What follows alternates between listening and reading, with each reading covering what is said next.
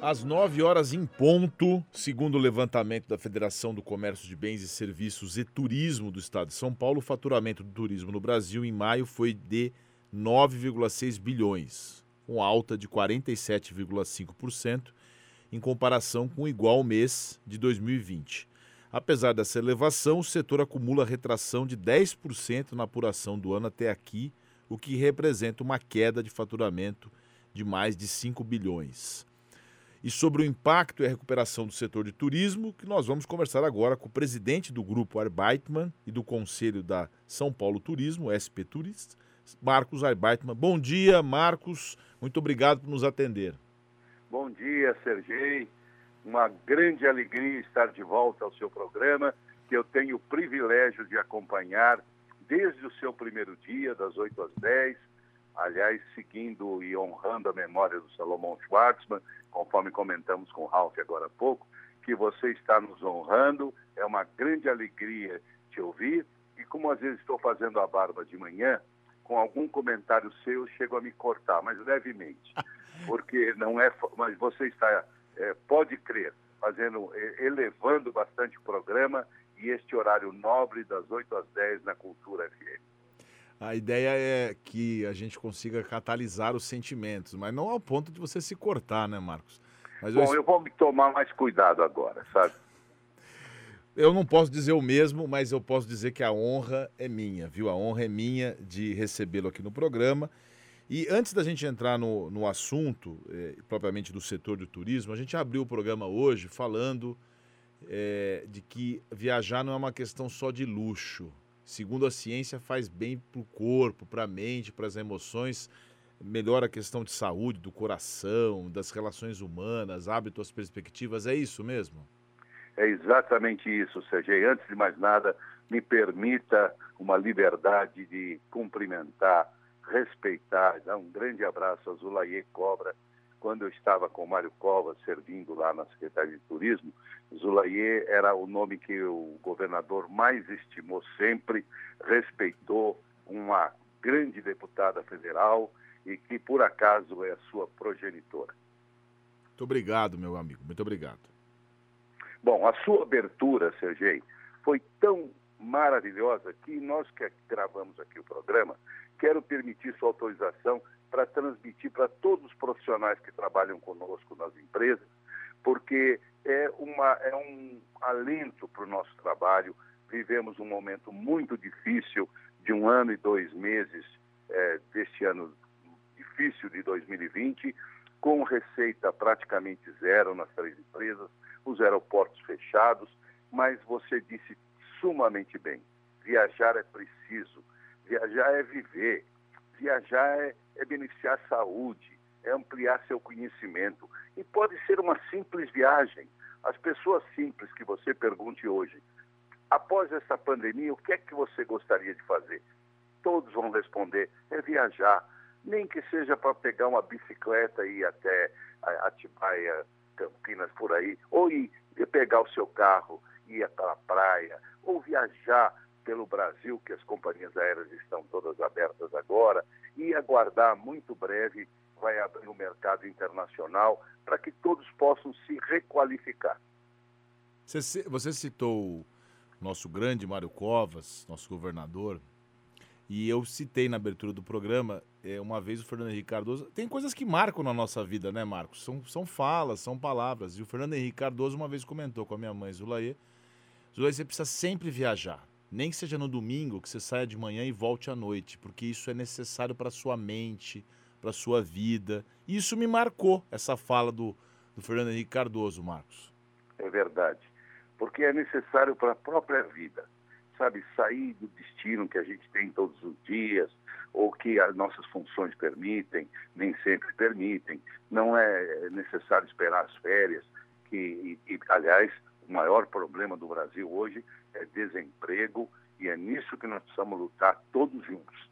São 14 milhões e 700 mil pessoas no Brasil que acordam de manhã e não tem sequer o recurso para tomar o, a condução para procurar um emprego.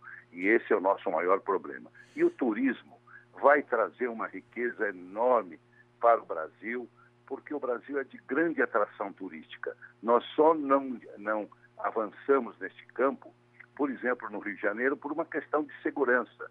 Lá a cidade, é a cidade mais linda do mundo e que merecia um sistema de segurança porque é uma grande atração. Mas hoje São Paulo atrai mais turistas do que o Rio de Janeiro, o que não, não corresponde ao que deveria ocorrer na verdade. Mas nós somos um país com uma, uma praia de, de ponta a ponta neste país, uma mais linda que a outra e de grande atração mundial. E todos querem viajar. Um, é, eu li no, na abordagem do começo da nossa entrevista que teve uma alta aqui em comparação ao igual mês de 2020. Dá para nós um panorama do que, que, realmente a pandemia causou de estrago no setor e com números mais precisos, assim, porque todo mundo fala, ah, isso foi uma tragédia, mas já teve um aumento agora, esse, nesse último mês. Como é que, como é que o setor vai enfrentar daqui para frente? Bom, excelente oportunidade porque esse levantamento que você apontou, e correto, ele não está medindo com a, o, o, ano certo, porque medir o crescimento deste ano em relação a 2020 é, não, é, não é correto, porque 2020 foi um ano quase zero, ele foi um ano muito baixo. Nas nossas empresas, nós estamos medindo o mês de julho, que estamos encerrando agora, com julho de 2019, quando foi um ano normal. E neste, nós temos uma grande alegria de dizer que no corporate, que é o, as empresas com quem a gente trabalha, e na, no private, que é, são é, lazer, viagens de, de passeio, de turismo, o crescimento é 52,4% sobre julho de 2019. Este crescimento, as companhias aéreas estão demonstrando nós, infelizmente, só temos três hoje, está chegando em Itapemirim. Mas temos a Latam, a Gol e a Azul. A Itapemirim está começando. Ora, a, a Gol já está com 78% dos seus, a, das suas aeronaves voando pelo Brasil e já vão começar para o exterior.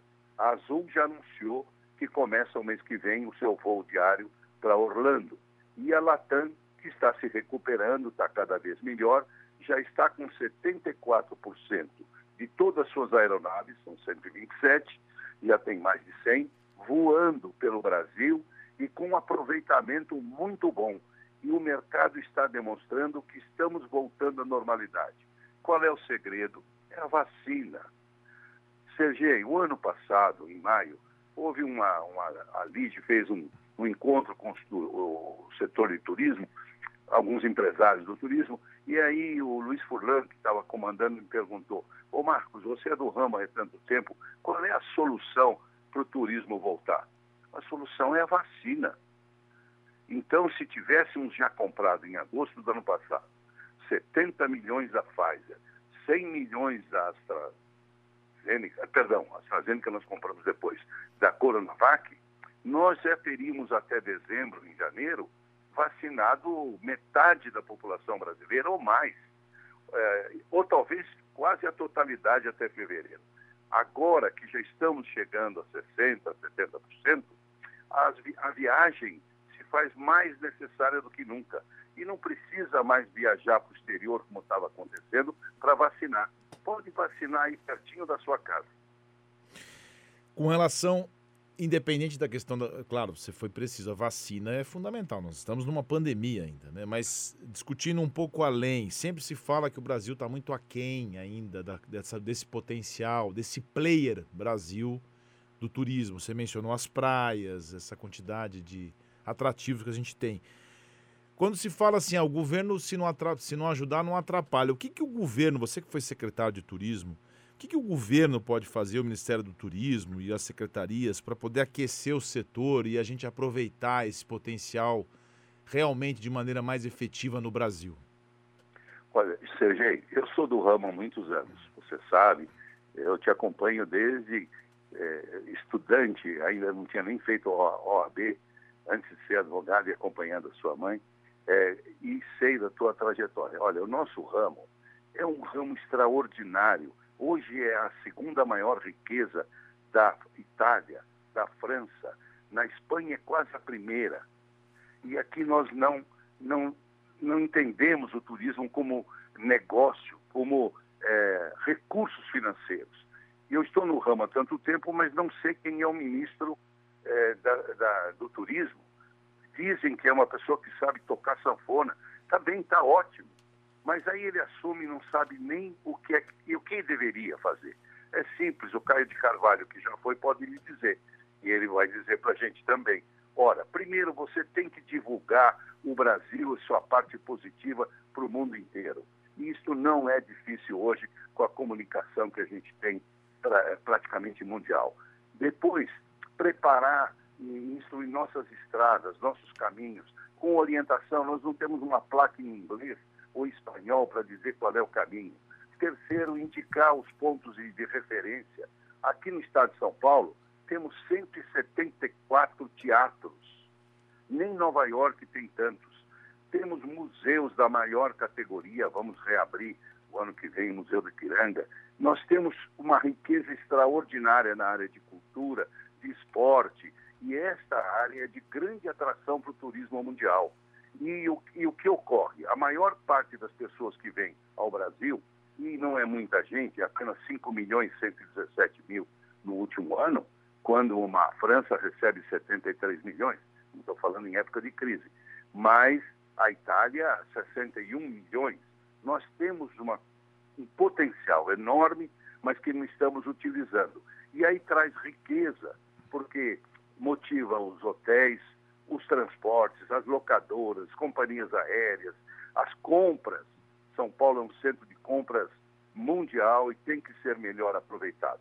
O turismo pode e deve trazer uma grande riqueza para o Brasil e para o brasileiro, vai viajar, faz um benefício à sua saúde. O Sergei diz que faz bem até para o coração. Tenho certeza que faz bem para o coração. E cada brasileiro merece usufruir o direito de viajar. Faz bem, inclusive resgata relacionamentos que estão em uma fase mais complicada. Tem uma série de situações. Todo mundo fala que viajar é muito bom. Olha, nós estamos ao vivo às 9 horas e 12 minutos com Marcos Arbeitman, que é presidente do grupo Arbeitman e presidente do Conselho da São Paulo Turismo, aqui no Oito em Ponto. Ô Marcos, o ministro se chama Gilson Machado. Eu peguei uma cola aqui, porque realmente eu também ah, não... eu vou anotar aqui. É, Gilson, Gilson Machado, Machado, Neto. Ele tomou posse. Tomou eu espero que ele fique, que ele...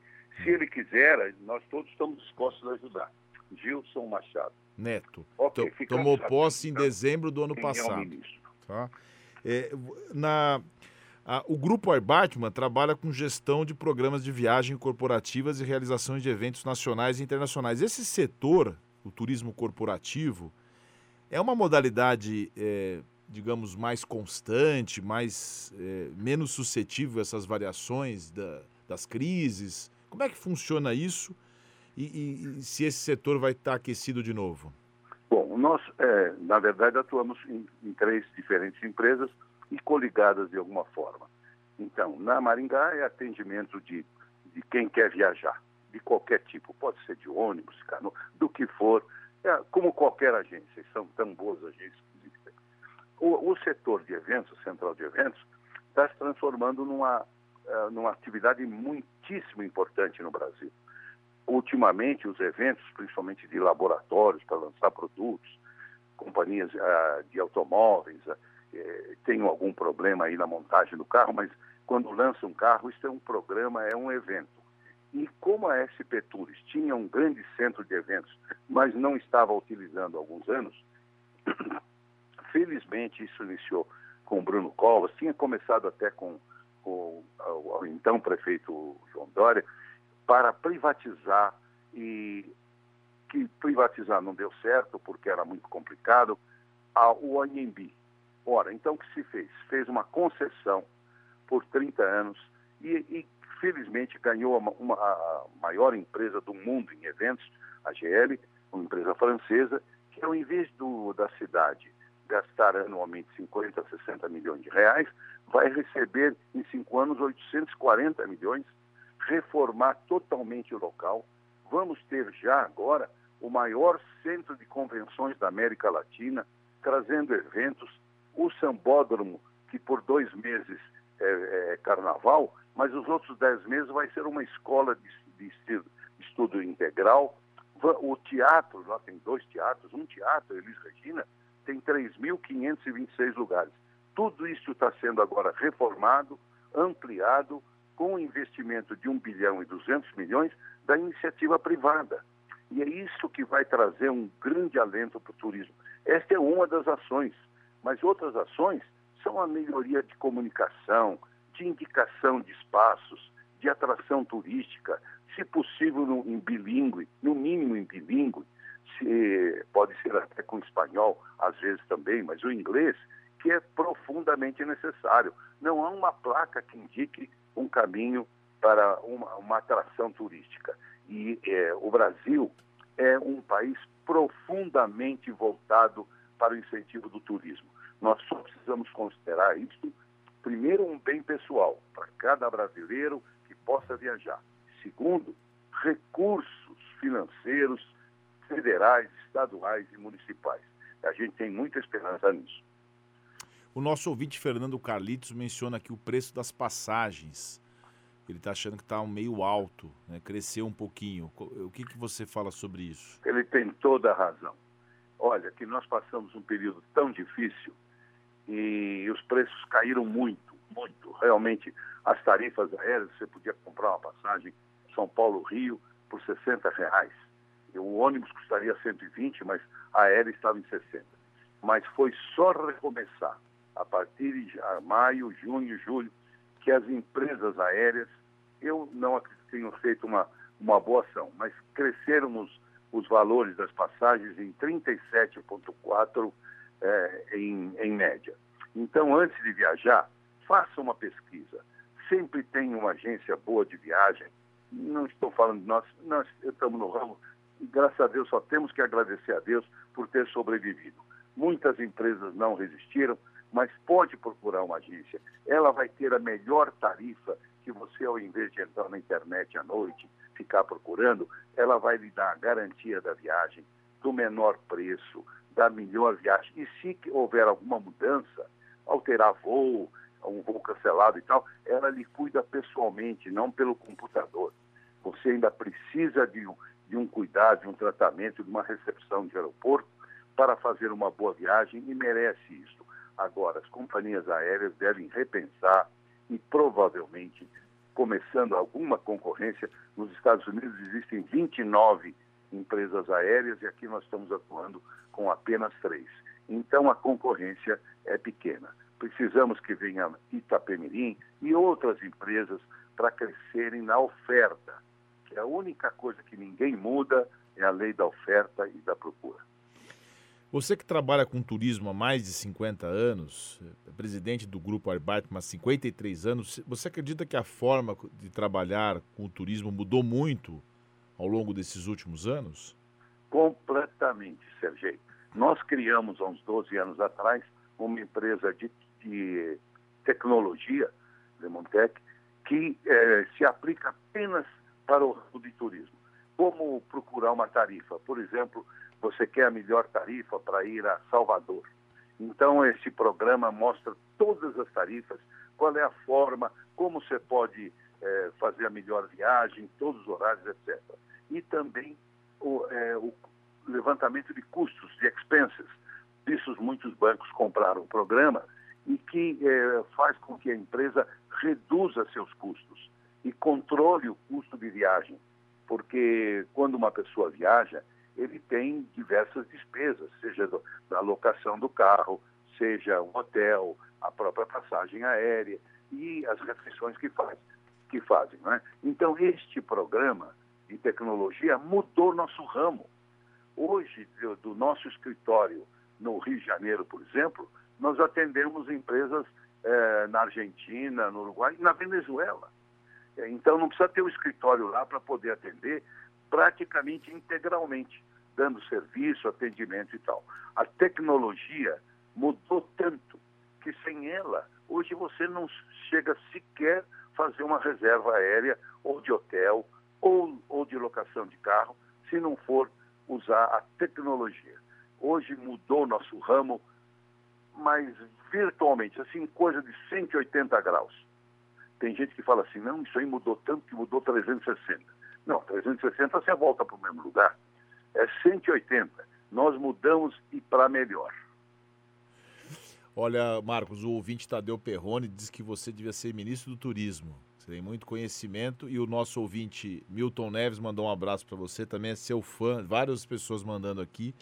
Grande Abraços. Milton Neves, é. grande Milton Neves. Fomos a Israel por três vezes e o Milton fazia só o, o plantão na Jovem Pan e hoje transformou no maior comunicador aí que existe, é? é o rei do merchandising, né? grande, grande Milton Neves.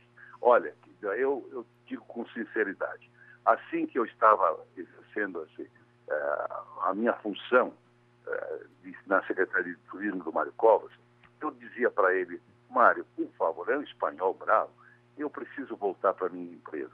O teu salário aqui é 4.542, nunca mudou em oito anos. 4.542 reais. E o carro que a gente tem que usar, eu tive que tomar emprestado da Volkswagen, porque o carro da secretaria não andava. Ele pegou um estado praticamente quebrado, devendo 76 bilhões, e em um ano e meio, com Yoshiaki Nakano, o nosso secretário de, de Finanças, equilibrou o Estado e até hoje São Paulo está equilibrado, diferente do Brasil.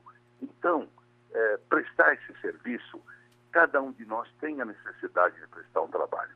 Se você me permite, há um mês atrás, a Fundação Elijas Glixmanis me, me convidou para assumir a responsabilidade. E eu disse ao Bandeira Lins, que é um grande ministro, Bandeira, eu estou em muitas instituições, não dá. Não, você precisa fazer, porque. Bom, em resumo, a fundação é de um homem que, não tendo herdeiros, deixou tudo que possuía, uma fortuna imensa, para que fosse distribuído para entidades beneficentes sérias, idôneas e corretas.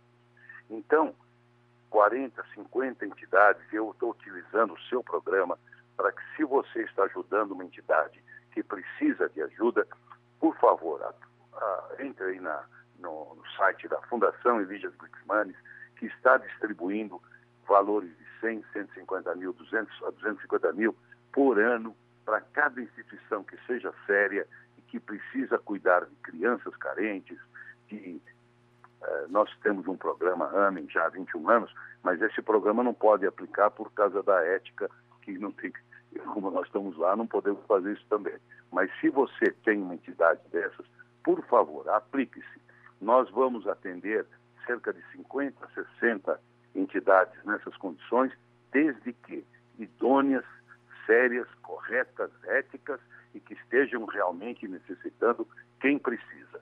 Então, eu estou aproveitando a oportunidade que o Sérgio Cobra está me dando, um grande amigo de tanto tempo, dizendo: se você conhece alguma instituição que precisa, por favor, entre Fundação Elijas Lixmanes.